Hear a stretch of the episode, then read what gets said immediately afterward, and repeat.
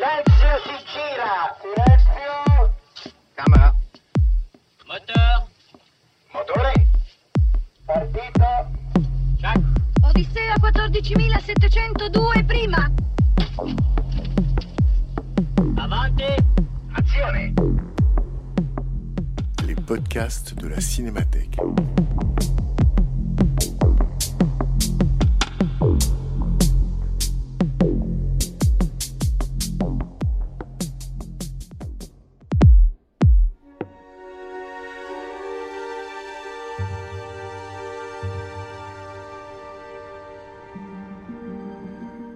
Cadre de la rétrospective de films qui accompagnait l'exposition Top Secret Cinéma et Espionnage à la Cinémathèque française en mars 2023, discussion avec Nicolas Saada à propos de son film Espion et de son rapport avec le cinéma d'espionnage. Rencontre avec Nicolas Saada, animé par Mathieu Orléans, commissaire de l'exposition Top Secret Cinéma et Espionnage.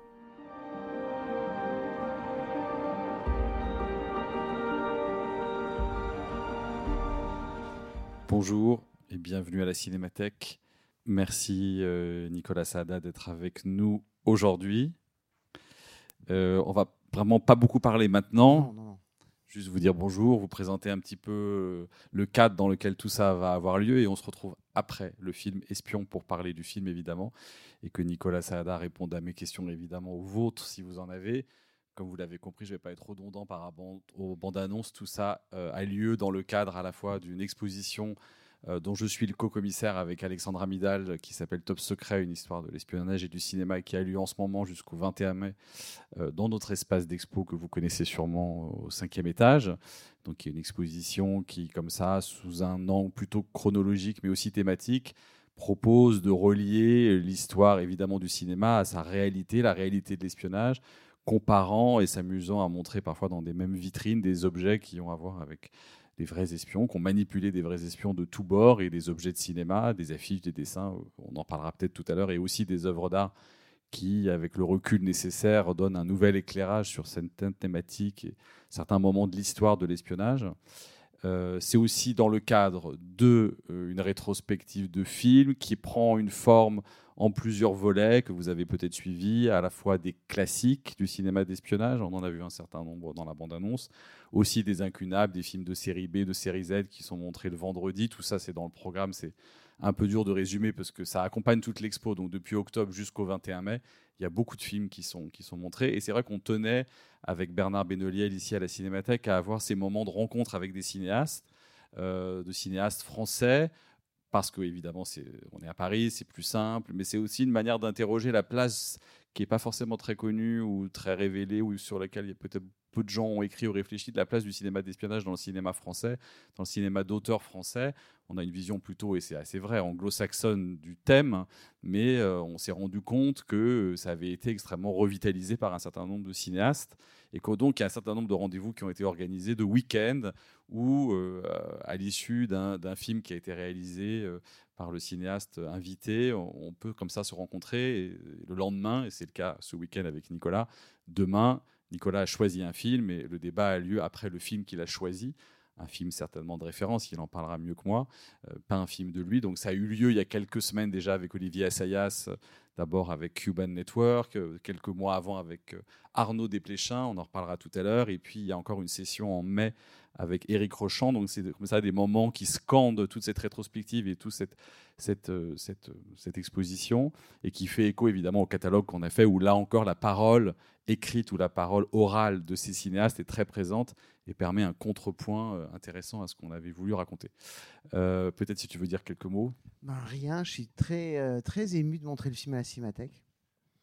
Parce que c'est quand même la maison des cinéastes, quoi qu'on en pense, quoi qu'on en dise. Et euh, vous allez le voir en 35, je crois, en plus. Et voilà, je, suis très curieux de.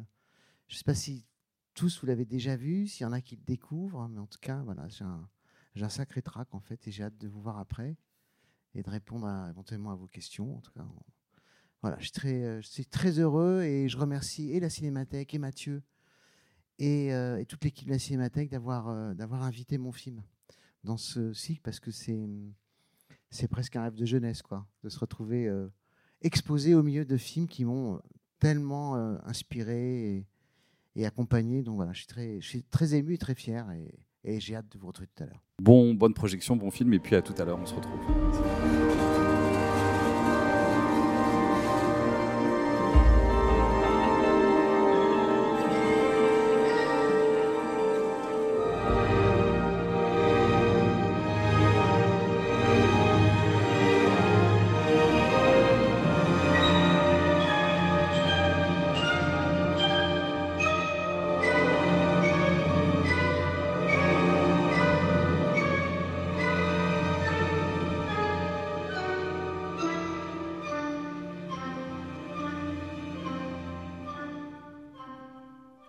Passer une, euh, voilà, une petite heure ensemble euh, à parler du film avec vous. Euh, et t'entendre parler du film, c'est toujours très éclairant et on a toujours des questions, déjà tout simplement sur d'où ça vient. faut dire que Nicolas Assada est, est cinéaste, mais avant ça, il était scénariste, enfin, il continue même. Donc c'est, Oui, j'étais. Et- scénariste. J'ai- J'ai aussi beaucoup travaillé avec quelqu'un qui nous manque énormément, qui s'appelle Pierre Chevalier, qui dirigeait la fiction à Arte et, qui m'a beaucoup appris. Alors, beaucoup de gens disent que je suis un ancien critique, mais c'est, comme dire à quelqu'un qu'on est un ancien lycéen ou un ancien étudiant. Enfin, je vais pas dire que ça compte pas, mais euh, c'est pas formateur comme l'ont été les années avec Pierre, par exemple. Ça fait partie du, du chemin, mais c'est pas fondateur de ce qui m'a amené à faire un premier film, ça c'est sûr. On pourrait croire quand même que le rapport à la cinéphilie, le- Ah oui, mais La- j'étais alors, j'étais cinéphile avant d'être critique. Oui. C'est-à-dire que quand je suis arrivé au cahier du cinéma, j'avais des idées assez arrêtées sur le cinéma, même parfois trop arrêtées. Et c'est un moment où j'ai aussi découvert un autre cinéma que je ne pensais pas euh, exister même, que je, que je connaissais pas, qui était un cinéma, le cinéma d'auteur. Le... Donc j'ai assimilé aussi des nouvelles choses et des choses qui, qui font le- le- les films que j'essaie de faire aujourd'hui. Euh, mais voilà, donc il y a ce chemin, comme tu dis, oui, il y a la, la cri- la critique un peu, le, le scénario pas mal, euh, et un peu de production. et on Arte. arrive donc à Espion, Ouais, en avec 2000, euh, 2009. 2007, ouais, le film sort en 2009, c'est en 2008 qu'on le fait. Et, et avant Espion, il y a eu un court métrage, s'appelle Les Parallèles, euh, que j'ai tourné fin 2003 avec Mathieu Amaric, déjà Géraldine, c'est là que je rencontre Géraldine. Et ce film, euh, Les Parallèles, me, me, me permet un peu de, d'abord de, de construire mon envie de cinéma, mon style peut-être, enfin quelque chose qui ressemble. Et puis j'ai la chance de, de que ce film voyage beaucoup et puis il plaise. Et, euh, et petit à petit, je me dis que j'ai envie de faire un premier film. Et euh, j'ai envie de faire un premier film un peu hors sol. quoi. J'ai envie de partir. Je considère les parallèles un peu comme mon premier film. Alors il dure que 25 minutes, mais j'aime bien dire, c'est le. C'est un, un premier film sans les moments ratés. C'est juste euh, 25 minutes. Et J'aime beaucoup les parallèles. J'aime bien dire d'ailleurs, un peu par provocation, que c'est mon meilleur film. Je le pense d'ailleurs. Mais euh, donc, d'une certaine manière, c'était presque un deuxième film espion. Euh, dans la mesure où j'avais déjà euh, euh, l'envie de faire un, premier film avec les parallèles, et même si le film est court, c'était pour moi comme un premier film.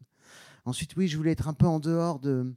Je remarquais un truc avec le film de genre en France, surtout le film policier, c'est que en tant que spectateur, quand j'avais euh, 15-20 ans, j'allais jamais voir de film de genre français. Voilà. J'allais voir que des films de genre anglo-saxons. Donc pour moi, le film de genre, je l'associe à la langue anglaise, mais aussi peut-être aussi parce que mon père travaillait à Londres, il avait un, travail à Paris, mais il travaillait aussi pour une société à Londres. Et une, deux fois par mois, quand j'étais tout petit, il partait à Londres.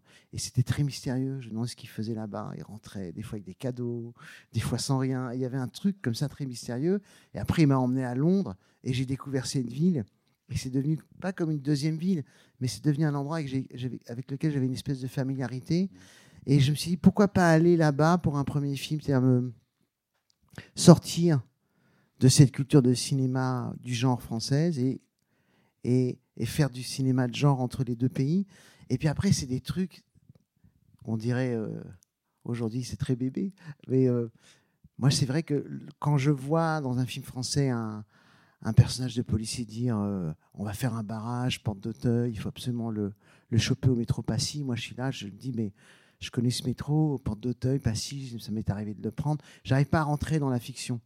Et, la langue anglaise, c'est- un filtre pour moi qui me permet d'oser filmer ce genre de scène-là. C'est-à-dire que quand je filme Stephen Ray au téléphone, dans un taxi ou dans une voiture plutôt à Londres en train de, de lancer l'alerte, je me sens moins dans une imposture que si je faisais ça avec un, avec, un personnage. Alors, ne m'expliquez pas pourquoi. C'est un truc complètement inconscient, c'est un truc complètement. euh, c'est sans doute une névrose. Mais je me disais que j'avais besoin de ce filtre de la langue pour faire du genre. Voilà. Downtown mieux que Passy. Voilà. Ouais, un peu. Mais du coup, tu dis film de genre, tu es parti pour faire un film de genre, sachant quand même que c'était un film d'espionnage où il y avait une Bah, forme d'ambiguïté sur ce que ça pourrait En fait, être. après les parallèles, j'ai écrit un scénario dont personne n'a voulu. Hmm. J'ai eu, euh, je les ai notés, j'ai eu 41 refus. Donc, euh, et j'avais et j'avais plus un sou pour vivre. Euh, j'avais une petite fille en très bas âge. Et je me suis dit, bah, je vais écrire un, un film entre guillemets pour le marché, même si j'y croyais pas du tout. Donc j'ai écrit le scénario d'espion tout seul, en fait. Et j'étais tellement fauché que j'allais sur Google, Google Maps pour voir les rues. J'avais même pas de quoi aller à Londres faire des repérages.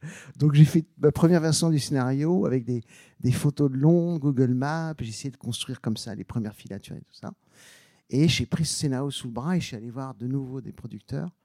Et, et, et puis voilà, il s'est passé qu'un producteur a voulu développer le projet, que le rôle a beaucoup plu à Guillaume, mais qu'après il y a eu un, Auquel tu avais pensé dès le début ou non, pas. J'avais pas pensé à qui que ce soit au début. En fait, j'avais j'avais approché évidemment d'autres acteurs, mais il n'y avait pas.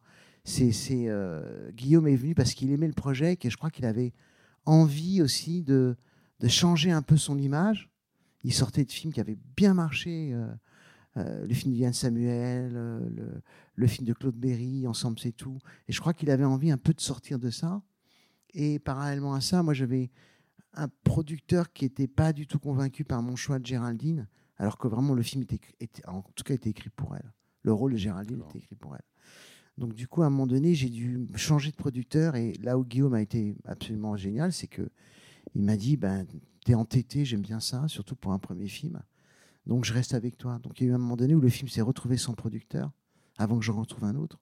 Et Guillaume est resté là tout le temps. Donc c'était quand même, pour moi, un, soutien absolument incroyable. Et Mais tu t'es quand même beaucoup. euh, donc, tu parles de Google Maps, d'une sorte d'interface d'ordinateur. J'imagine aussi pour euh, toutes les arcanes du pouvoir, euh, MI5, le- la DST, le rapport à la Syrie, tout ça, c'est assez complexe. Voilà, comment est-ce qu'on peut, pour être plutôt dans une forme de vraisemblance, ce qui est le cas du film, même s'il y a des moments de ralentissement, il y a des moments de névrose pue et des moments d'obscurité, mais enfin, il y a quand même un fil conducteur qui est assez structuré et vraisemblable. Comment on rentre là-dedans en étant qui tu es et qui n'est pas un Alors oui, spécialiste il y a- il y, a plusieurs étapes en Ouais. fait. C'est vrai que très longtemps, je me suis dit que je voulais faire un film de ce qu'on appelle les white collars, un film de col blanc, c'est-à-dire un film où on voit le terrorisme dans d'autres sphères que ce qu'on voit dans les films habituels. Des gens chics, des gens bien. Euh, Alexander, il, il disait de son personnage que c'était un arabe moderne, c'est-à-dire que c'est quelqu'un qui, qui jouit de sa situation de diplomate pour vivre une autre vie que celle qu'il vivrait chez lui à Londres. Et donc il boit, il drague, il danse. Et il adorait cette, euh, il adorait ce personnage, Il parce qu'il trouvait que c'était un, un- un- un- un méchant extrêmement euh, séduisant, ce qui est Mm. vrai. Et, euh, et moi, de mon côté, j'ai lu énormément sur la Syrie.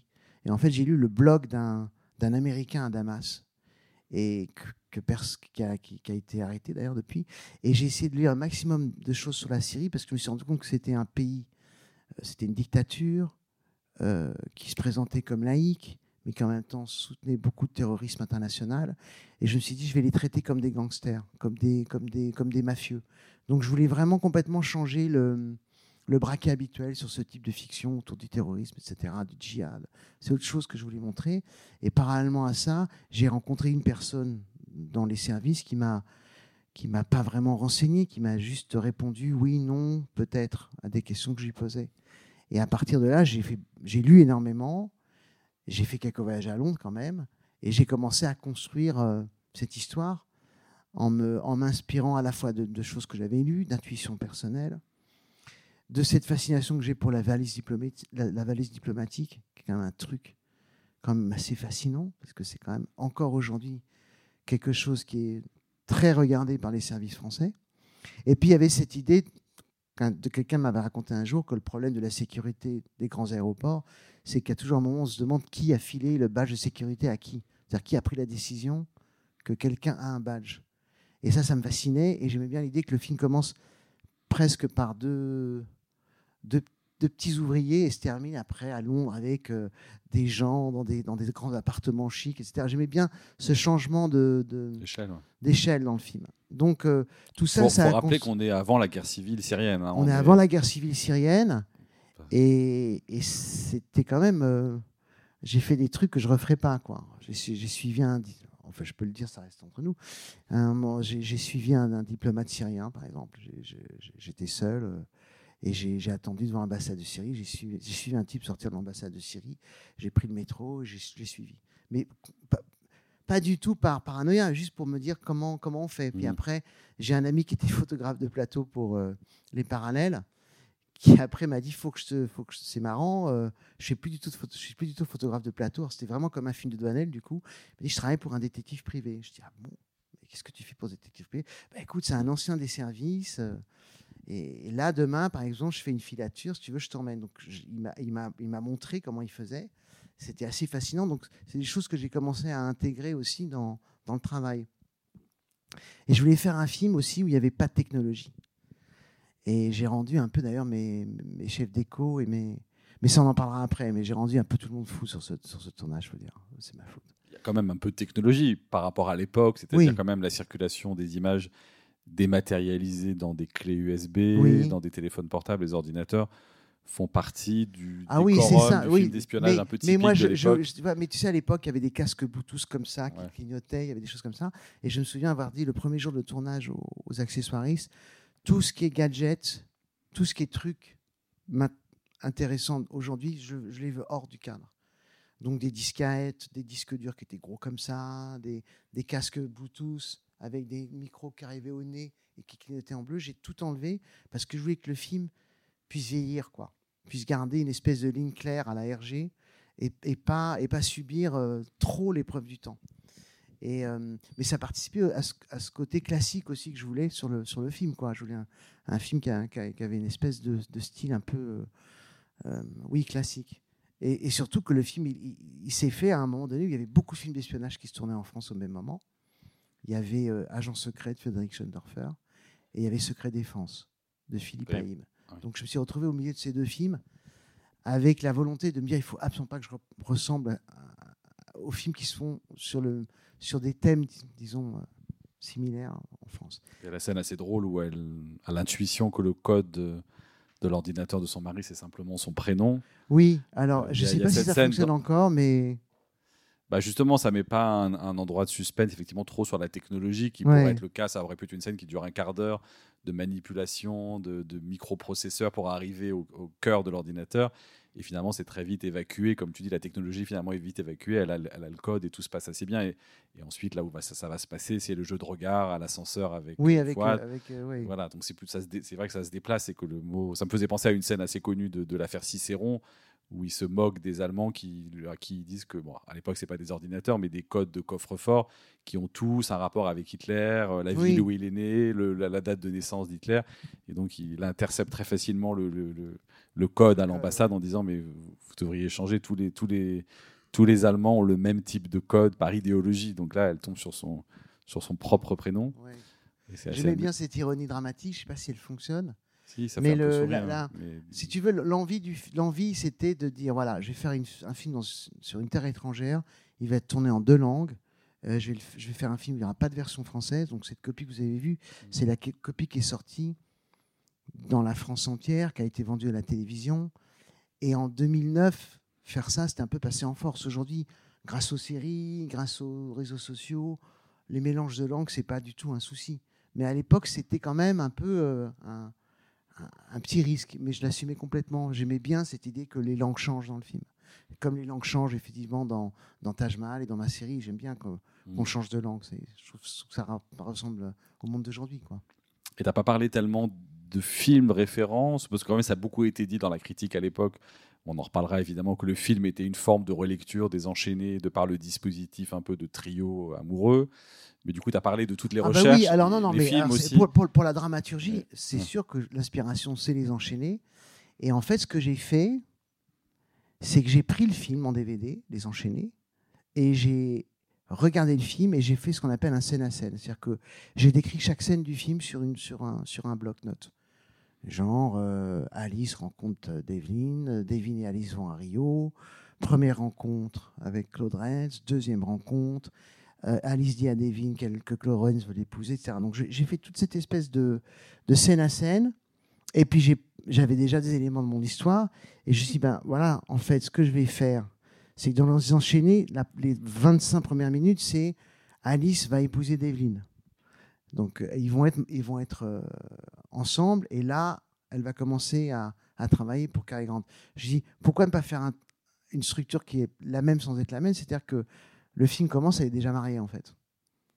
Et c'est lui qui, qui va la chercher. Donc il y avait comme ça Oui, Il y des. a quand même des différences, c'est vrai. Que Ouais, c'est des grosses différences, mais, sûr. mais de faire ce scène à scène des enchaînés, ça m'a aidé à la fois à m'en à m'en détacher et en même temps à, à voir ce que moi je pouvais faire comme variation avec, euh, avec euh, Espion. Oui, puis dans les enchaînés, ce qui est important aussi, c'est qu'elle est la fille d'un nazi, Oui, donc plus, il y a, une- oui, ça, un rapport de filiation, de culpabilité qu'il n'y a pas du tout ici, où le personnage a une forme d'autonomie. Donc c'est le un des premiers grands films américains d'espionnage d'Hitchcock, euh, pas mal présent dans l'expo, dans le catalogue. Donc il y a eu toutes les- il y a eu plusieurs grands films euh, faits par Hitchcock d'espionnage quand il était encore en Angleterre. Et puis évidemment, il y a eu les grands films, les grands films américains, dont les enchaînés. Ensuite, bah, on y reviendra demain. Les films en couleur, La mort aux trousses et L'homme qui en savait trop, un peu plus tardif. Mais c'est vrai que oui, ça a été dit. C'est vrai. Mais c'est vrai que les différences sont assez frappantes aussi avec les enchaînés. Moi, je crois que la première fois que je l'ai vu, j'ai même pas trop pensé non plus du fait de cette différence de temporalité, parce qu'effectivement, euh, ce qui est vraiment un des ressorts importants dans les enchaînés, je trouve, c'est que c'est Cary Grant qui entraîne Oui. la femme dans l'espionnage et qu'elle le fait, même si là elle le fait pour lui, elle n'a pas été entraînée au même point. Le, le mariage précède. Enfin, tout ça fait que les rapports de force sont quand même très dissemblables. Oui, et, et puis surtout, alors je sais pas si, si j'ai réussi, mais je voulais que les personnages féminins soient plus forts que les personnages masculins. Mm. C'est-à-dire que pour moi, dans ce film, les personnages masculins sont soit décalés, soit des lâches euh, absolus, et je voulais que les femmes dans le film soient euh, dirigent la fiction, quoi. Donc c'est très important qu'il y ait des personnages de femmes très très Mm. très fortes, quoi.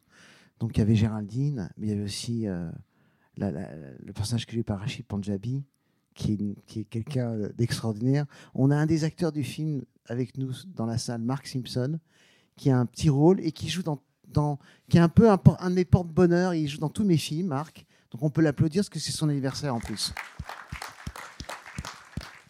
Et euh, donc Marc doit se souvenir, mais euh, Archie, c'est quelqu'un d'assez extraordinaire, qui a, une, puissance et un charisme euh, absolument incroyable. Je me souviens que Stéphane Fontaine, le chef opérateur, qui sortait du film de Audiard, de Battre mon cœur s'est arrêté, euh, et qui a été vraiment un allié sur ce film, il m'a dit Je suis très emmerdé avec Archie. J'ai dit Pourquoi? Il me dit Parce que même quand je la filme de dos, j'ai l'impression qu'elle est face à moi. Ça, elle était tellement, c'était tellement incroyable.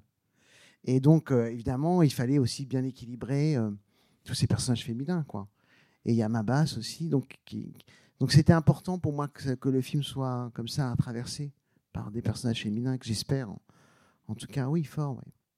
par rapport à Hitchcock, on peut dire du côté du scénario, il y a toute la question aussi un peu du MacGuffin qui est retraité ici autrement, à savoir un élément au départ un peu obsessionnel dans la narration qui finalement n'est pas si important que ça. Et l'uranium des enchaînés s'est transformé un peu en, en Oui, poudre, en- poudre explosive.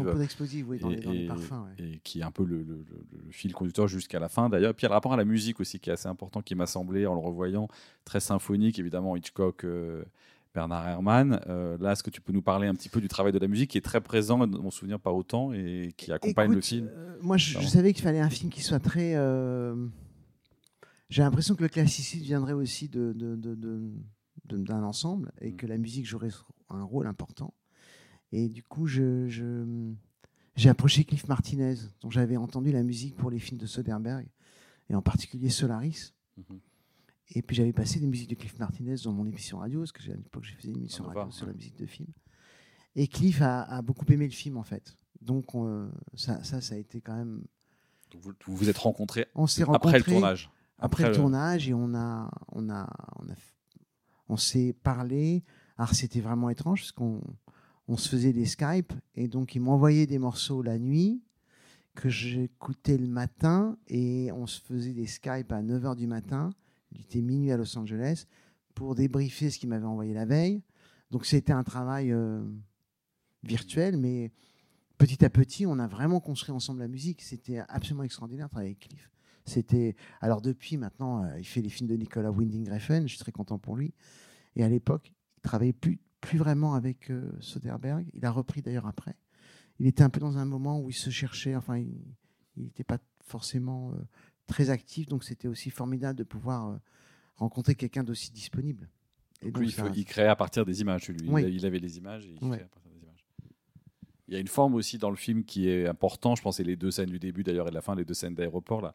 Le- le- la violence qu'il y a à voir les, les corps brûlés, c'est vraiment, c'est vraiment presque choquant à chaque fois.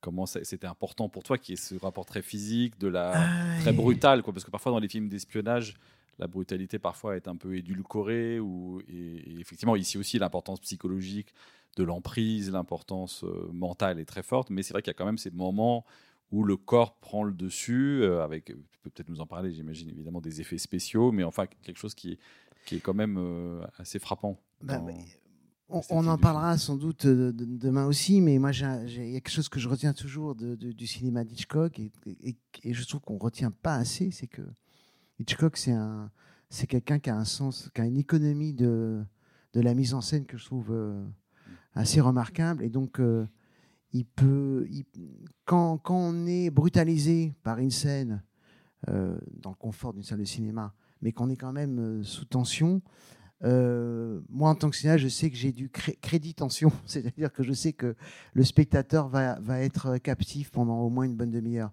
même s'il se passe absolument rien. Donc, j'ai joué sur ces moments-là en me disant, voilà, chaque fois qu'il y aura des moments comme ça très forts, je pourrai après ralentir le, récit, euh, capter euh, le spectateur, l'emmener ailleurs. C'est un peu, euh, c'est ce que dit Hitchcock souvent. Il dit, il y, a, un rapport avec le spectateur. Il faut être un peu euh, c'est pas qu'on deal avec lui, mais qu'on lui donne quelque chose et qu'en échange, il a, il a, il, a une, écoute.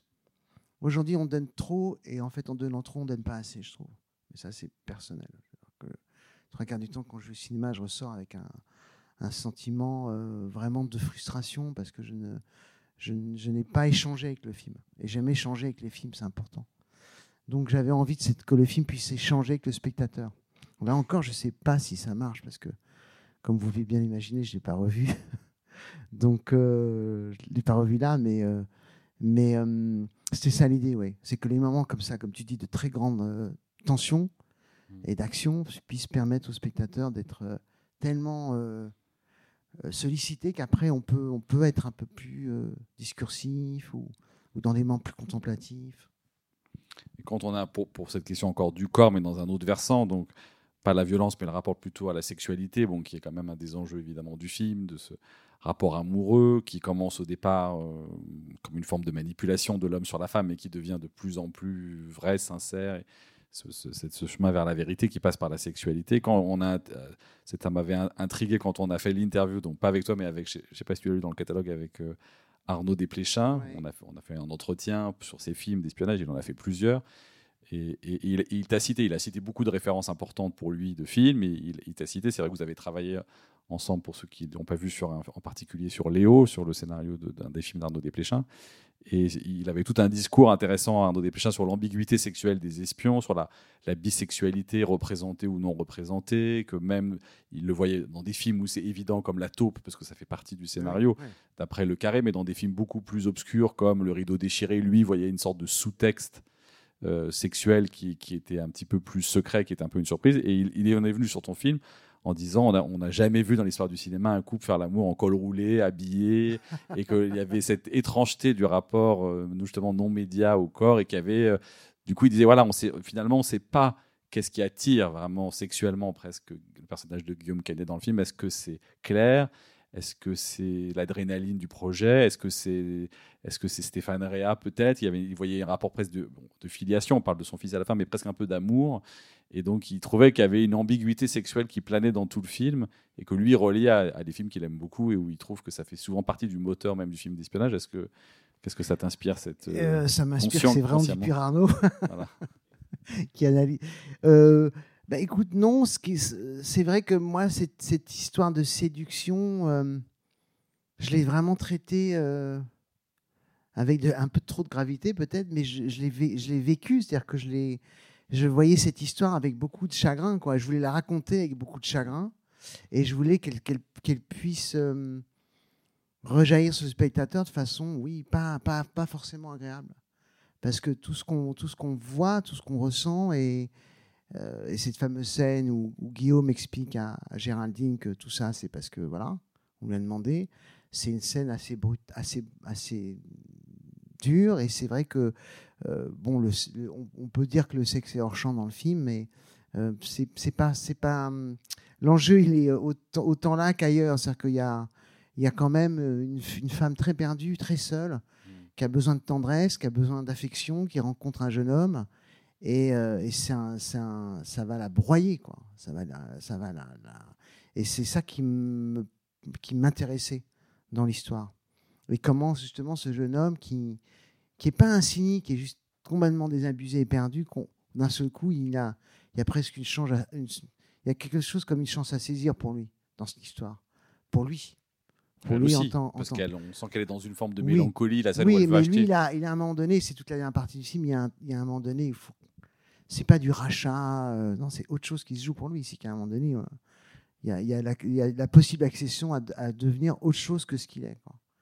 Dès le début du film, le personnage, disons, il est sur un, il est difficile à placer sur un, un échiquier psychologique ou même social, parce que le fait qu'il lise Bettelheim dans le parking euh, des bagages, déjà, il y a quelque chose qui, qui, qui fait qu'on ne sait pas si c'est un, un homme déclassé, un homme qui vient d'ailleurs, qui a changé de vie. euh, Il y a pas mal de mystères, c'est vrai, sur lui. Comment tu as construit le personnage Bah alors, euh, c'est- c'est- c'est- c'est- masculin on entend beaucoup parler en ce moment dans les, dans les médias, dans les revues de littérature, dans les entretiens avec certains intellectuels, écrivains, de, ce- de cette idée du transfuge de classe que moi je, Mm. je découvre un peu parce que j'ai pas, j'ai pas beaucoup euh, étudié les questions euh, soulevées par Bourdieu parce que Mm. j'étais un peu, voilà, un peu coupé de. C'est pas mon, c'est pas mon chemin de, de- de- d'entrer dans la, dans, dans, dans l'envie de la fiction en tout cas. Mhm. Mais si je peux aujourd'hui utiliser ces termes-là, je dirais que c'est un transfuge de classe Ouais. vers le bas, quoi. C'est-à-dire que c'est quelqu'un, et, et- et je, et je pense que c'est presque le sujet d'un film que j'aimerais faire. C'est quelqu'un qui choisit de, de démissionner de sa classe, quoi. Mm. Et je trouve que c'est des personnages extrêmement passionnants d'un point de vue romanesque, qui renvoient peut-être à, à une certaine littérature d'avant-guerre en France. L'idée que on refuse le Ouais. statut Dans les années soci- 70, Ouais, l'établi. aussi. enfin, bon. on refuse la société, la- la- le statut que la société nous offre ou que nos études nous ont donné. On refuse, euh, on refuse finalement l'accessibilité à une place dans la société parce qu'on ne sait pas trop quelle est la nôtre ou la sienne. Et du coup, on se, on se... et c'est pas que c'est pas c'est pas comme les pas comme les gens euh, de, ma, de, de la génération de ma grande sœur ou de ou même de mes parents qui sont allés travailler en usine, c'est encore autre chose. C'est que moi, je le vis vraiment comme, je le vois vraiment comme, un- comme quelqu'un qui a démissionné. Voilà, c'est un, c'est, c'est un démissionnaire de l'existence, le personnage de Vincent. Et je l'aimais bien pour ça. C'est pour ça qu'il est manipulé aussi. Euh, et, euh, et puis il y avait euh, peut-être aussi un, un, film qui a beaucoup compté pour, pour, pour Espion. C'est, c'est aussi Pickpocket de Bresson que j'ai montré à, à Guillaume, qui, avait été très surpris par le film. Mais pour moi, le film, c'était Hitchcock plus Pickpocket. Quoi. Il, y avait un- il y avait ce côté aussi euh, du défi, de ces personnages qui se donnent des défis, euh, des défis avec la société. Et pour moi, le personnage de Vincent, c'est un peu ça. Le Fuller aussi, Pick Up South Oui, Street. Pick Up, euh, oui, oui, oui, ah oui. Il y a un petit peu ça, mais oui, mais en même temps, il finit par trouver une sorte de sens. Oui. Et la, la scène à la fin où il décide de faire la filature alors qu'on lui a pas demandé, il outrepasse un petit peu ses fonctions et on sent qu'il y a une forme de, il y a un enjeu qui s'est créé autour de ça, quoi. Et euh, lui, il se remplit à mesure que le film se fait. Et elle, elle se, au contraire, Ouais. elle, se, elle se vide un peu. Il y a des moments très mélancoliques là dans le magasin de jouets où elle n'est pas capable même de d'acheter un jouet pour, euh, pour les enfants. euh, Jusqu'au dernier plan derrière la vitre. Enfin, on sent qu'elle est qu'elle est comme coupée de tout. On ne sait pas ce Oui. qui peut se passer, si elle peut se régénérer, mais Oui, oui, c'est une fin qui est ouverte, hein, Ouais. mais qui est, pas, oui, qui est, qui est, un- qui est triste. Ouais. Est-ce que vous avez peut-être, avant de continuer, peut-être des questions un peu à, chaud euh, Oui, vous avez, vous avez dit à un moment donné que Vincent entraîne euh, Claire dans, dans ce qu'elle va faire, enfin le verbe entraîner et hum, le mouvement, le mouvement. Et à un moment donné, on on est à l'opposé dans l'immobile avec le portrait.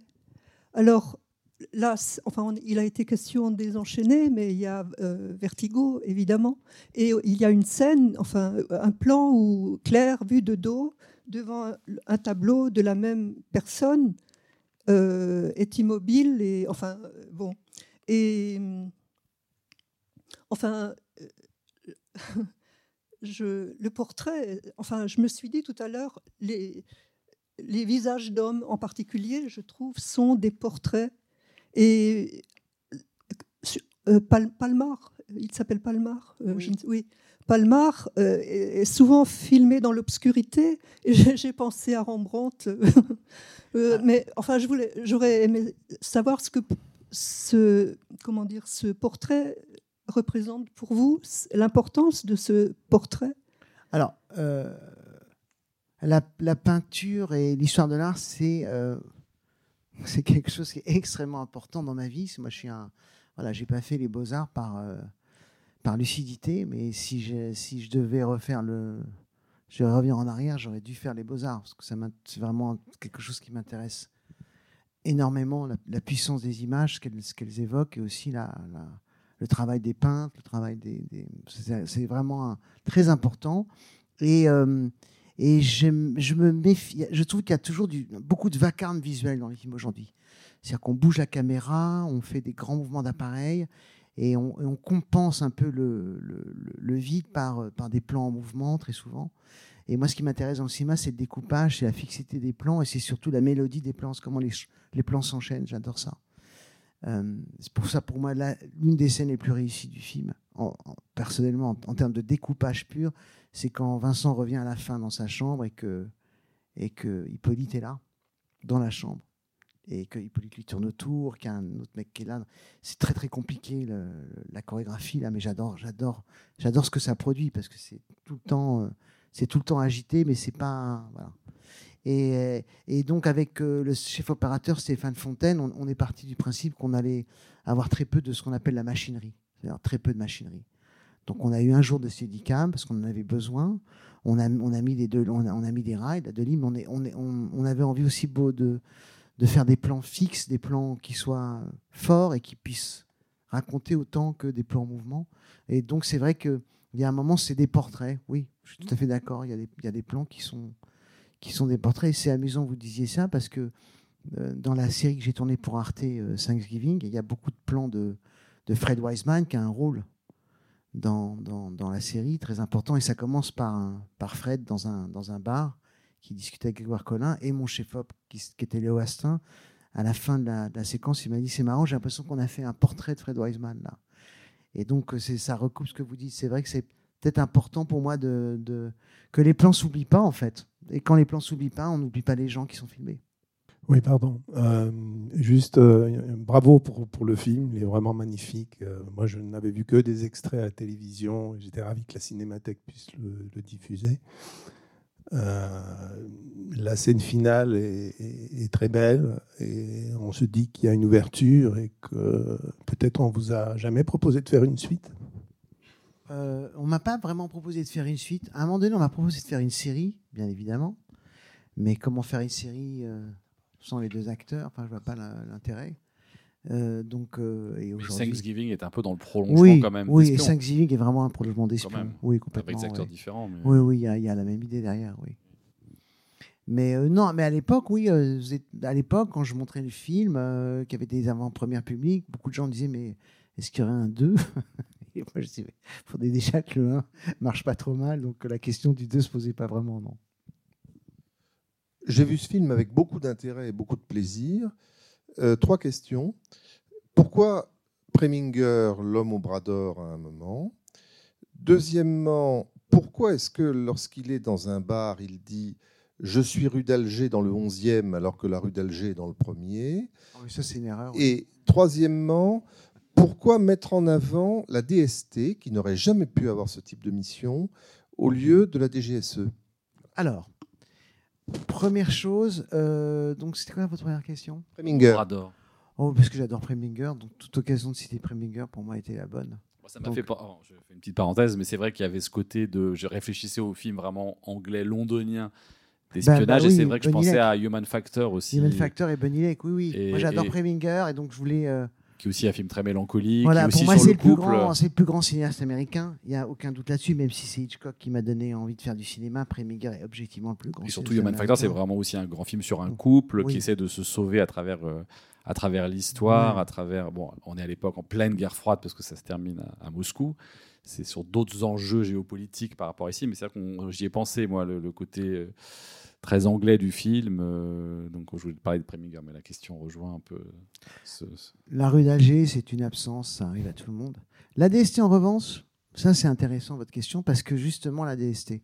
Parce qu'en fait, à la DST, ils ont un budget plus. À l'époque, la DST avait un budget pour les missions à l'étranger. Parce que la DST travaillait sur des dossiers qui concernaient aussi le MI5. Et donc, c'est des dossiers locaux. C'est comme des collaborations entre services de police sur les mêmes dossiers. Et donc, un dossier comme celui-là, il, a, il, est- il était plus du ressort de la DST que de la DGSE à l'époque. En plus, maintenant, les services sont fusionnés. Enfin, la DC s'appelle la DGSI. Voilà, ça s'appelle la DGSI. Mais, Mais moi, c'est vrai que j'ai eu beaucoup de questions comme ça très techniques sur le film. Alors que j'avais, je, je- je- donc je peux répondre à cette question en, en vous disant ça. Mais euh, le, le, le, le, le- le compliment qui m'a toujours sauvé sur ce film, il vient de, de- de quelqu'un qui est plus là, c'est Philippe Rondeau. Voilà, Philippe Rondeau, il adore Espion il considère que c'est le meilleur film d'espionnage français. J'ai rencontré en France, hein, c'est-à-dire qu'on ne parle pas des patriotes qui est hors catégorie, mais euh, sur, sur l'espionnage français, lui, il, préférait. euh, je ne sais, pas- je sais pas si, par rapport au Bureau des légendes, comme il était plus du tout dans les services quand j'ai rencontré, il n'y avait, pas il avait pas quelque chose qui de l'ordre de. Peut-être que le Bureau des légendes lui, lui renvoie quelque chose euh, à, à laquelle il ne, fait- plus, dont, il ne fait plus partie. Voilà. Mais il adore Espion et, il a, et en fait, je l'ai rencontré via un journaliste diplomatique qui m'a contacté en disant voilà, Philippe Rondeau aimerait vous rencontrer parce qu'il aimerait vous parler de- d'Espion. Donc je l'ai rencontré. On est passé un long moment ensemble. Il m'a raconté des trucs assez incroyables. Et à un moment donné, il m'a dit Vous savez, votre histoire, ça m'a beaucoup troublé. Je dis Ah bon, mais pourquoi? Bah, Parce que j'ai eu un même problème. euh, j'ai eu le même problème que vous. Que vous. Je dis Mais j'ai pas eu de problème, moi. Non, quand je dis que vous, je parle de l'histoire des films.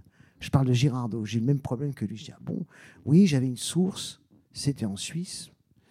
Et il me fait Euh, Il n'était pas dans l'aéroportuaire, il était dans le ferroviaire. Mais je vous en dis pas plus. Et, donc, vraiment, il avait en fait vraiment euh, identifié euh, quelque chose qui le, concernait vraiment dans, le film et il aimait beaucoup, beaucoup, beaucoup le film.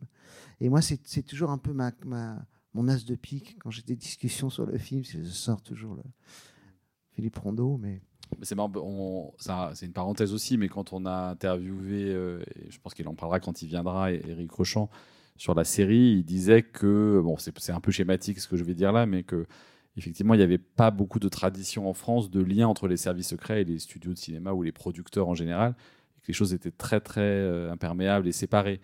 Mais que ça avait changé récemment et que justement du fait des attentats à Paris, de fait de questionnements que le public avait sur le rôle d'anticipation des services secrets, sur leur positionnement de surveillance, etc., faisait qu'aujourd'hui, ça avait été plus simple pour lui et qu'il avait pu travailler avec des membres de la DGSE, qu'il avait pu un petit peu faire des choses qui, allaient- qui certainement, peut-être dix ans avant, ne lui auraient pas été autorisées, auraient été une forteresse, ce qui n'est pas du tout le cas, par exemple, aux États-Unis, où on sait qu'il y a des liens structurels permanents entre les studios, justement, et la CIA, et qu'il y a des questions, effectivement, de, de propagande, même Aussi, si ça va au-delà, mais il y a vraiment des liens, ils se rencontrent régulièrement sur des sujets géopolitiques sensibles, et qu'en France, ça n'existait pas, et que ça a changé, que c'était en train de changer.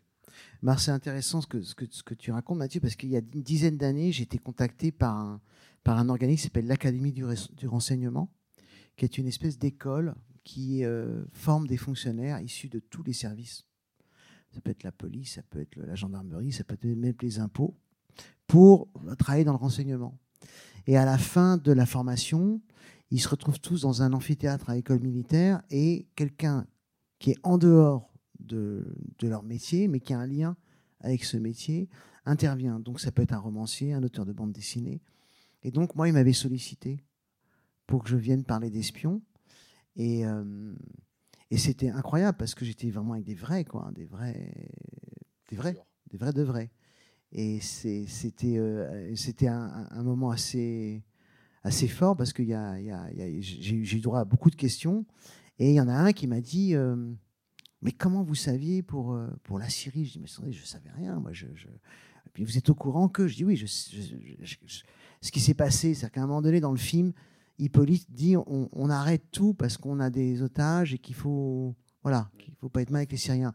Et trouve que j'ai monté cette scène en juillet euh, d'une année, de l'année où Bachar al-Assad avait été invité par Sarkozy pour- au, le 14 juillet euh, pour euh, la fameuse grande journée de la Méditerranée. Parce que Sarkozy a ce projet de faire tout un, tout un projet de grande nation de la Méditerranée et il voulait inclure la Syrie. Euh, et moi, j'étais très étonné parce que la Syrie, la France avait rompu ses, ses relations diplomatiques avec la Syrie à cause de l'affaire libanaise. Et, d'un seul coup, le film était rattrapé parce qu'il était en fait des intuitions. Et c'est là que quelqu'un m'a expliqué, nous, on n'a pas le temps d'avoir des intuitions. On a besoin de gens comme vous, comme Rochant, comme les écrivains, parce que nous, on peut être sur un micro-dossier pendant un an et pas avoir le, recul de se dire, mais si ça et ça et ça, c'était lié, et en fait, ça vient de là, et en fait, on n'a pas fait la connaissance. On ne on peut pas, on est sur des choses qui sont très techniques, très longues, qui demandent beaucoup de travail et d'attention, et on a besoin de la fiction. Pour des fois se dire ah pourquoi pas ah ça c'est une idée. Et donc ça m'a aussi éclairé. C'est-à-dire que ce que tu dis sur euh, les Américains je pense que les Américains aussi la fiction les aide beaucoup à, à se- à à s'imaginer des scénarios. Et qu'en plus dans le langage comme vous savez dans le langage de- du renseignement euh, le mot scénario est très souvent utilisé. Il y a beaucoup de liens, ça, c'est hyper passionnant. Et dans les écoles, justement, d'espions, on projette des films, du camp adverse ou du camp supposé être ennemi pour voir comment on peut réapprendre entre les lignes des éléments de. euh, mais il y a des sociétés, effectivement, aussi qui produisent des films uniquement pour les écoles d'espionnage. Donc, à la fois, les écoles d'espionnage, disons, voient des films produits et les analysent, mais il y a des productions locales qui sont faites pour leur apprendre certaines choses. Il y a un article dans le catalogue justement d'une spécialiste des, systèmes de sécurité des anciens pays de l'Est et qui raconte qu'il y avait toute une partie des studios en Hongrie qui étaient vraiment dédiés au tournage de films pour les espions. Donc ils utilisaient parfois des chefs opérateurs qui faisaient des films policiers, des films noirs, mais qui là tout d'un coup faisaient des films d'espionnage et qui ensuite étaient projetés, qui étaient simplement des sortes de manuels, de tutoriels d'espionnage. Elle raconte à la fin, c'est assez drôle, que le, projectionniste devait lancer la bobine, mais n'était pas autorisé à rester dans la, dans la cabine pendant la projection du film, au cas où des éléments un peu. euh, voilà, mais, euh, il y a dans un autre article qui est intéressant sur Zero Dark Thirty qui raconte que là, justement, il y a eu les liens ont été outrepassés, qu'il y a quand même une sorte de gentleman agreement entre les studios et la CIA, et que la CIA ne doit pas révéler des secrets trop euh, secrets défense. Ils sont autorisés parce que parfois il y a des enjeux de propagande ou il y a des enjeux voilà, de, de- danger de la sécurité euh, intérieure. Mais ils n'ont pas vocation à, révéler des choses. euh, donc c'est pour ça que le cinéma invente et que le cinéma parfois se trompe pas, parfois invente et va dans le bon sens. Et que sur Zero Dark Thirty, il y aurait eu des pots de vin, ils auraient invité les gens de la CIA, ils leur auraient offert des cadeaux et qu'ils ont en fait sorti des dossiers sur la traque de Ben Laden qui n'étaient pas autorisés à être sortis. Le film a été fait très peu de temps après et qu'il y a eu euh, des procès d'intention contre le scénariste et contre même contre Catherine Bigelow sur le fait qu'ils aient un peu euh, qu'ils aient un peu soudoyé finalement la CIA. Bon, ça, montre bien qu'en tout cas c'est des rapports intéressants, quoi. C'est des rapports euh, complexes. Mais, justement, dans la, masse de choses que j'ai lues sur le sujet, il y avait quelque chose qui m'avait fasciné dans un livre sur les services secrets français, que je devais avoir toujours quelque part.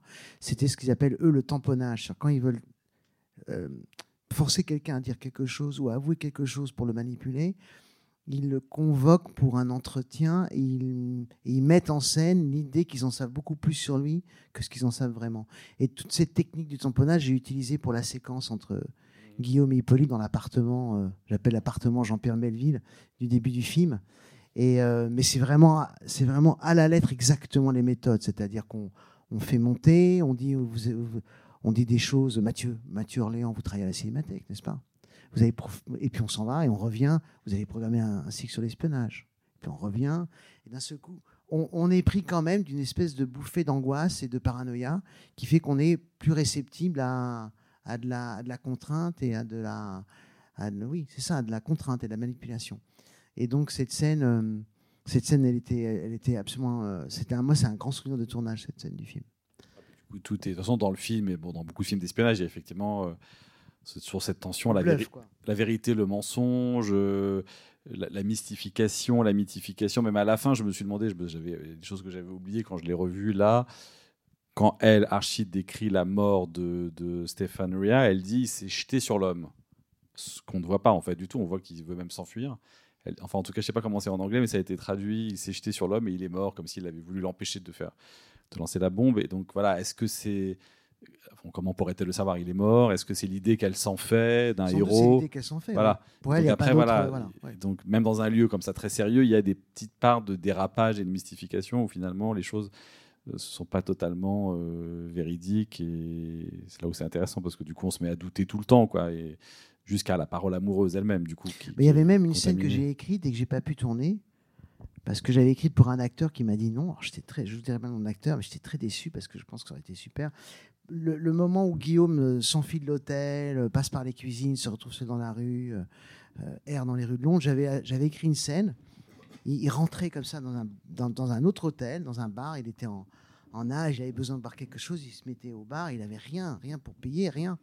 Et il y a un type au bout du bar qui, lui offre à, boire et il boit et le type se rapprochait. Et il lui dit Je m'appelle Harry, je suis chambre 235, je suis, je suis au Mossad, je sais ce qui se passe, tu viens me voir quand tu veux. Et le mec s'en allait et le laissait avec son verre. Et d'un seul coup, il réalisait, Guillaume, que tout ce qui se passe, tout le monde est au courant. Que, tu vois, il était vraiment euh, Surveillé, observé aussi. ouais. Et puis bon, j'ai pas pu, j'ai pas pu tourner cette scène. À mon grand regret, je trouve que ça aurait été marrant de la tourner. Mais bon. Ah bah oui, parce que moi je suis très, moi j'ai, je voulais pas tourner avec un autre acteur parce que j'ai, euh, j'ai, des mauvaises habitudes, c'est que je suis très fidèle, voilà. Et quand, ouais, c'est, moi je suis très fidèle, donc je peux pas trahir euh, quelqu'un, je peux pas faire. Trahir je vais écrire pour lui, il m'a dit non à la dernière minute, je vais pas prendre quelqu'un d'autre. Je dis ok, il y aura pas de scène et c'est ta faute. Merci pour euh, le film. J'aurais deux questions. Est-ce que vous pouvez nous parler du, du choix du titre? Et j'étais curieux aussi de savoir comment s'était passée la sortie du film au niveau des spectateurs ou du nombre de, de salles. Alors, le, choix du titre, c'est une longue affaire parce qu'au début, j'avais appelé le film Espion, une histoire d'amour. Je l'avais appelé comme ça. Espion au pluriel, déjà, Espion, avec une le- histoire d'amour. Et alors là, je me suis pris des volets de. C'est-à-dire que les gens, de les, les financiers, il y avait des financiers qui adoraient, puis il y a eu mon producteur qui dit écoute, oh, on dirait un titre d'un roman euh, de gare euh, rose. Je dis mais c'est un roman de gare rose. Moi, j'assumais complètement ça. Mais bon, ça plaisait pas du tout. Donc, on a changé de titre pendant le tournage. Ça s'appelait genre un espion ou un simple espion. Alors c'était vraiment un titre de merde, pardon, excusez-moi l'expression. Et après, au montage, mon producteur m'a dit écoute, j'ai une, j'ai une idée, on va l'appeler espion. je dis mais, j'étais genre espion, ouais espion. Genre espion, J'ai non espion. Dis bon, je me suis dit bon de toute façon c'est mieux que l'autre titre et ça sera, ça sera quand même un vestige du premier titre où j'avais vraiment insisté pour que le S soit entre parenthèses. justement Je trouvais que ça faisait joli graphiquement sur l'affiche. Par Godard, Et c'était joli sur le. le- le- c'est- vous savez, des fois, on a des intuitions qui sont complètement idiotes. Je trouvais ça joli graphiquement, je trouvais ça joli sur l'affiche. Et, euh, et je suis pas allé plus loin que ça. Et je me disais, ça va juste un peu démarquer le film. Mais ça pose la question, c'est vrai que est-ce qu'ils sont vraiment des espions? Ils ont espionné, est-ce qu'ils sont des espions Est-ce qu'ils deviendront des espions? Mais ils sont des espions entre Voilà, parenthèses, voilà. Je, je- je pense en tout cas aux deux rôles principaux. Je parle pas évidemment des, des agents euh, en chef des différents services secrets, mais lui. Du coup, ça, en- ça renvoie à quelque chose dans, dans mon inconscient.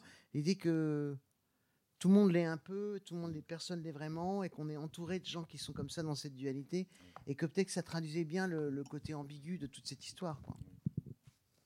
Et la sortie en salle, bah, la sortie en salle, euh, donc c'était il y a longtemps déjà. À l'époque, c'est une sortie en copie 35, donc on avait euh, des copies physiques. Donc euh, les copies physiques à l'époque, ça, ça, ça, plaisante pas. C'est-à-dire que un, exploitant prend une copie d'un film, elle prend de la place dans la, cabine de projection. Est-ce qu'on la garde euh, le temps euh, demandé par le distributeur? C'était complètement une autre affaire. C'est pas comme aujourd'hui un fichier qu'on envoie.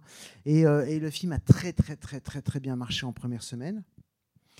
Un peu moins bien parce qu'on on s'est retrouvé en deuxième semaine face au film de Benjamin Button. Mais à la fin, on s'est retrouvé à. On a, fait, on a fait à peu près 500 000 entrées. Ce qui était euh, plutôt bien. Enfin, moi, j'étais plutôt satisfait parce que le, marché à l'époque était, était sans doute meilleur qu'aujourd'hui, mais il n'était pas non plus euh, extraordinaire. Et, euh, moi, j'étais très heureux. Et puis après, le film est beaucoup passé à la télévision. Il a très très bien marché en vidéo. Il a très bien marché en VOD, voilà quoi. Et c'est un film. Moi, ce qui me rend heureux aujourd'hui, c'est que c'est que ce film soit montré dans ce cycle, voilà. Parce que quand je l'ai écrit tout seul, euh, sans vraiment savoir ce qui allait advenir de ce projet, j'avais quand même le rêve secret de me dire j'aimerais que ce film soit un film de référence dans l'histoire du cinéma d'espionnage. Pas, euh, pas plus que ça, mais qui soit toujours, toujours inscrit dans, les films d'espionnage français auxquels on pense. C'était vraiment ça mon, am- mon, mon, mon, mon ambition, c'est de faire un film d'espionnage qui, résiste au temps, qui plaise, qui, et qui en même temps fasse pas de. J'ai pas fait non plus de. Comment dire Moi, je, je, je vous raconte l'histoire. Il y a quelqu'un d'assez important dans le cinéma, un directeur de festival, qui m'a dit après avoir vu Espion Ah, j'ai vu ton film, c'est formidable. Mais maintenant, il faut que tu décides. Soit tu vas là, soit tu vas là. Du genre, soit tu vas euh, Demon Lover, soit tu vas euh, Olivier Marchal euh, 36. Et moi, je dis Moi, je vais dans aucune de ces directions-là, je vais sur ma ligne à moi en face. Donc, pas faire de concessions à, à un esprit commercial que j'aime pas toujours dans les films parce que je trouve qu'il n'est pas sincère. Et en même temps, vraiment être tout le temps, tout le temps, tout le temps, tout le temps dans une relation euh, au public, mais qui n'est pas une relation. Euh, c'est pas l'envie de plaire. C'est pas l'envie de plaire, c'est une envie d'avoir une relation. C'est vraiment l'envie que le film échange avec le spectateur, qu'il y ait un échange entre le spectateur et moi à travers le film. Et donc effectivement, c'est une, c'est un genre de, de, de- un, un genre de cinéma qui est, qui est un peu entre deux, quoi. Tu peux nous parler un tout petit peu de peut-être de ton deuxième, ou troisième film, alors Taj Mahal, qui aussi a des points communs sur l'idée de, se déterritorialiser, au- aussi quand même sur des questions de terrorisme. Bon là, comme, si vous l'avez pas vu, comme le nom l'indique, ça se passe à Bombay, c'est au moment des, des attentats. Là, pour le, pour le coup, c'est basé sur un fait réel. Est-ce que tu peux en parler? Est-ce qu'il y a une filiation entre les Bah, deux? Il y, a a quand un- il y a même- sûrement un lien entre les deux films. euh, et ce qui est très étrange, c'est que j'ai pensé à Taj Mahal euh, fin 2012, début 2013, donc bien avant le, bien avant le Bataclan. Et, et en fait, à l'époque, je, je sentais une, une- une- une grande tristesse dans la jeunesse, dans- dans les, dans, dans les jeunes entre 15 et 20 ans qui avaient à peu près l'âge de ma fille. Je les sentais angoissés, inquiets, euh, sous une espèce de pression euh, absolue de tout. Et, et, et, je, et je me souviens, et je me souvenais de, de, de, ce, de cette expression qui revient toujours aujourd'hui. hein. Ça va péter, ça va péter, ça va péter. Et je me suis dit, quoi de mieux que de raconter l'histoire de cette jeune fille comme une métaphore de cette angoisse d'être dans un monde qui va nous péter à la gueule. Sauf que le film m'a pété aussi à la figure du coup. C'est Pierre Chevalier avec qui j'ai très longtemps travaillé qui m'a dit toujours qu'il y avait un danger dans le choix de ses sujets. Alors là, j'ai vraiment compris. Il me disait tout sujet a ses dangers. Euh, tu t'en rendras compte quand si tu fais des films ou quand tu feras des films. Et là, pour moi, le sujet du film, ce n'était pas le terrorisme. C'était cette jeune femme. Comme le sujet d'espion n'est pas l'espionnage, vraiment, ni euh, ce qui se passe entre la Syrie, la France et la, euh, la Grande-Bretagne. C'est la toile de fond. Mais moi, j'aime bien travailler les toiles de fond pour après m'en détacher. C'est-à-dire me dire que je les acclimate tellement qu'après, elles font partie du paysage, que les spectateurs ne sentent pas un effort de reconstitution de ce qu'ils voient. Ils sont dedans. Et après, à, l'intérieur de ce dedans, on raconte autre chose. Et donc, pour moi, c'était l'histoire de cette jeune fille, surtout. De sa fragilité, de ses angoisses, de sa peur, et de tout ce qui se cristallise pendant cette nuit, où elle se pose vraiment la question de savoir si elle va en sortir vivante ou pas. Et, c'est vrai que, après, bon, évidemment, le film a été rattrapé euh, de façon extrêmement, pour moi, extrêmement violente, hein, euh, par, euh, par la réalité. Et du coup, je suis, je suis revenu à la fiction pure avec cette série pour Arte, qu'on peut voir en VOD, qui s'appelle Thanksgiving, qui était un retour un peu aussi à Espion, et qui était vraiment une pure série d'espionnage à Paris, avec des Américains, des Français, retrouvés avec Stephen Ray. Euh, et ça a été un, bonheur. À tous les points de vue, ça a été un- une espèce de. J'avais plus envie de faire de cinéma, en fait, après Taj Mahal. Et, faire la série, ça a été une, forme de réconciliation avec tout, avec le plaisir de faire des films, avec euh, euh, tournage, avec tout. C'était formidable. Euh, bonjour. Euh, deux petites questions très anecdotiques. hein. Euh, la première, c'est. euh, en fait, grâce à vous, j'ai découvert le Moonlight de Britton à la fin. Et je voulais savoir si c'était euh, un choix de votre part ou si c'était Cliff Martinez euh, qui, euh, ou, euh, ou le superviseur musical. Et- Euh, alors non, c'est moi. Euh, quand j'écris un film, n'importe lequel, je fais une liste de, morceaux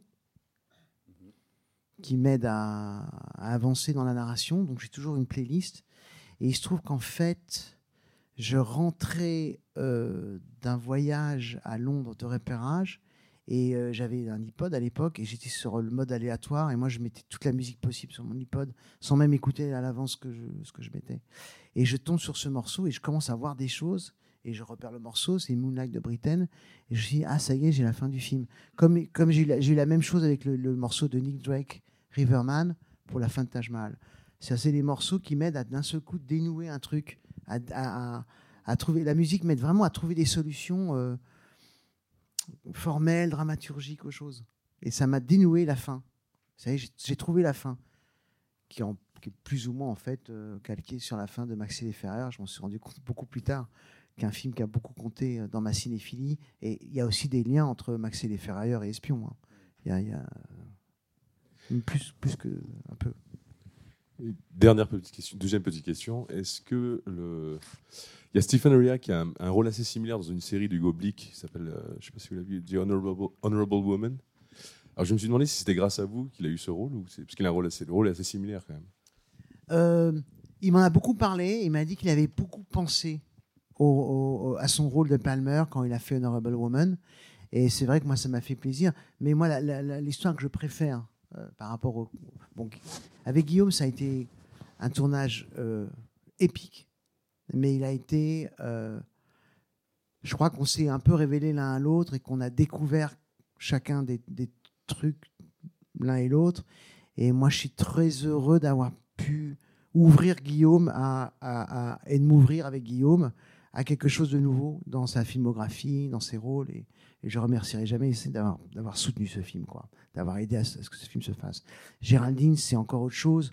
C'est l'aboutissement d'une intuition que j'avais eue quand j'avais fait avec elle les parallèles. J'avais envie de, j'ai envie de faire un beau rôle de femme. J'ai envie d'écrire un beau rôle de femme. Voilà. Et les autres acteurs, ça a été des rencontres beaucoup plus voilà, euh, circonstanciées au, projet qui devait se tourner à Londres. Et Archie Panjabi, moi j'avais vu dans un film de Michael Winterbottom, euh, qui, était, formidable sur Daniel Pearl, et j'avais tout de suite repéré, et elle a tout de suite voulu faire le film. Et, à la fin du tournage, quelques semaines après, elle m'appelle, elle me dit, écoute, tu sais quoi Nicolas, je passe un casting pour une série américaine. Et, euh, et je vais et, je te dirai ce qui se passe. Mais j'ai fait j'ai fait quelque chose aux essais que j'avais jamais fait avant. Et, en fait, ça vient d'un truc que tu m'as dit pendant qu'on tournait Espion. Je dis ah bon, d'accord. Et le, le rôle c'était euh, Kalinda dans euh, The Good Wife, qui est une série culte euh, que vous connaissez tous, je pense. Dans, Archie a fait neuf saisons. Enfin, c'est- c'est- c'est- elle a propulsé dans, le- la télévision, le cinéma américain. Et donc, après, elle a eu un Emmy Award pour ce rôle de Kalinda dans, The Good Wife. Et donc, je lui ai dit, mais qu'est-ce que je t'ai dit En fait, c'était quoi? Elle me dit, je te dirai jamais parce que tu vas le dire aux autres actrices. et euh, ça raconte tout ce qui est euh, Archie, c'est qu'elle est, euh, elle est drôle, elle a un esprit incroyable et, et c'est une, travailleuse et c'est quelqu'un qui qui, qui elle est très forte quoi. C'est vraiment et, et je suis content justement comme comme vous le dites que ce film ait pu aussi apporter à ceux qui ont qui l'ont accompagné euh, des choses. Voilà. Stéphane Rea aussi joue dans une autre série d'espionnage un peu dans la continuité où le rôle fait penser c'est quoi ce Counterpart non? Qui est une très bonne série aussi d'espionnage qui se passe euh, enfin pas que d'espionnage un peu de- d'anticipation et d'espionnage qui se passe à Berlin où Et- la et- ville s'est dédoublée en deux Berlins il y a deux civilisations qui s'espionnent et d'androïdes, de mutants et, et ils jouent dedans. Il joue dedans, ouais, quelqu'un de côté on- Berlin-Ouest, il est, je crois. Ouais. Berlin-Est, ouais. Mais Steven, on est, on est, on est devenus très, très amis. C'est-à-dire que quand je l'ai appelé pour Thanksgiving, ma série Arte, il n'a même pas lu les scénarios. Il a appelé tout de suite son agent. Il a dit euh, Je le fais, tu négocies ce qu'on demande, parce que c'est Nicolas, c'est un ami, et puis après, je gérerai les scénarios. Mais il se marre Donc- parfois, ou il a tout le temps cette euh, tête de bulldog euh, Pardon? Il se marre parfois, ou il a tout le temps Ah, cette c'est tête c'est un, c'est un, c'est- il est très très drôle. On rigole énormément avec euh, Steven. Si un jour il y a un hommage à Steven Ray à la Cinémathèque, vous verrez, c'est quelqu'un de très très drôle et très sympathique. Une dernière question parce qu'après on doit Une toute petite salle. question. Je trouve que le scénario est extrêmement bien construit, il y a beaucoup de cohérence, et j'ai juste une interrogation sur une scène que j'ai un petit peu de mal à raccrocher au reste. C'est la scène où Guillaume Canet est agressé chez lui par un homme masqué. Alors, cette scène, en fait, En gros, hein, moi, ce que je- ce que j'ai essayé de, de- de faire avec cette scène, alors, il y a ceux qui, qui- qui- ça fait partie de la de ce que manigancent en fait les services français contre lui. C'est c'est quelqu'un des services. D'accord. Et en fait, dans la scène où à la fin, euh, il y, a, il y a Hippolyte dans la chambre d'hôtel, j'ai tourné un insert que j'ai enlevé. Et l'autre type près du rideau, j'avais tourné un insert, il avait un bandage sur la main. D'accord. Et on comprenait en fait que. Guillaume comprenait que c'était le type qu'on avait envoyé dans On l'appartement. comprend qu'il veut lui, oui, il veut l'intimider, il veut lui faire peur, il veut le pousser à. C'est ce qui Mais je me suis dit, pousser est-ce que je suis pas en train de trop souligner au Samy le boss là? Au montage, c'était là, genre, oh là là. Dernière question. Oui. alors. Je voulais vous dire, euh, ben, c'est bateau, mais merci beaucoup pour ce film, merci beaucoup pour votre euh, travail. Euh, J'ai l'impression de dire des banalités, mais il y a 20 films ou 15 films qui sortent chaque semaine en France. Euh, la plupart d'entre eux sont quand même pas terribles. Euh, comment ça se fait que vous fassiez aussi peu de films? On aimerait de manière très égoïste euh, que vous fassiez, enfin, en tout cas, j'aimerais que vous fassiez plus de films, quoi, pour qu'on voit des bons films français. Donc Parce merci que je- encore. parce que je me lance toujours dans des projets qui sont extrêmement. euh, oui, j'ai pas envie de dire ambitieux, parce que ça- ça- tout de suite, ça fait très prétentieux. Mais je, je- je veux sortir des sentiers battus. Je veux, je veux pas. f- Je veux justement pas faire un film de plus. J'ai pas envie de faire ça. Quand je me lance dans un projet, je n'ai pas envie que ce soit un film de plus. Donc ça prend du temps. Ça demande une patience incroyable. Heureusement, à ce moment, je suis extrêmement bien accompagné par des gens euh, qui sont têtus comme moi et qui sont euh, euh, pleins de ressources. Mais c'est vrai que c'est difficile, que cette fameuse voix dont me parlait ce monsieur très influent du cinéma, et que j'ai décidé d'emprunter, j'en vois aussi les difficultés. C'est-à-dire qu'effectivement, on m'a proposé beaucoup de choses après Espion. On m'a proposé la saison 2 de Engrenage, et j'ai dit non. On m'a proposé des trucs pas possibles. On m'a, euh, Luc Besson m'a proposé, proposé chez, chez, chez Luc Besson un, un film policier avec un, avec un tueur à gages aveugle. Voilà, des choses euh, folles. Et, et- il faut tenir parce que déjà, c'est dur de tenir matériellement, mais c'est dur de tenir, euh, il faut tenir aussi éthiquement. C'est-à-dire qu'on sait très bien que si on met le doigt dans quelque chose qu'on ne sent pas et qu'on fait parce que, euh, allez, il faut tourner, on peut aussi pff, se perdre. Mais euh, moi, j'aimerais tourner un film tous les deux ans. Vraiment, c'est, c'est, ce serait idéal. Mais bon, vous avez quand même un projet qui verra le jour un jour ou l'autre. D'accord. oui. Merci d'être venu, merci d'être venu voir le film. C'était les podcasts de la Cinémathèque française.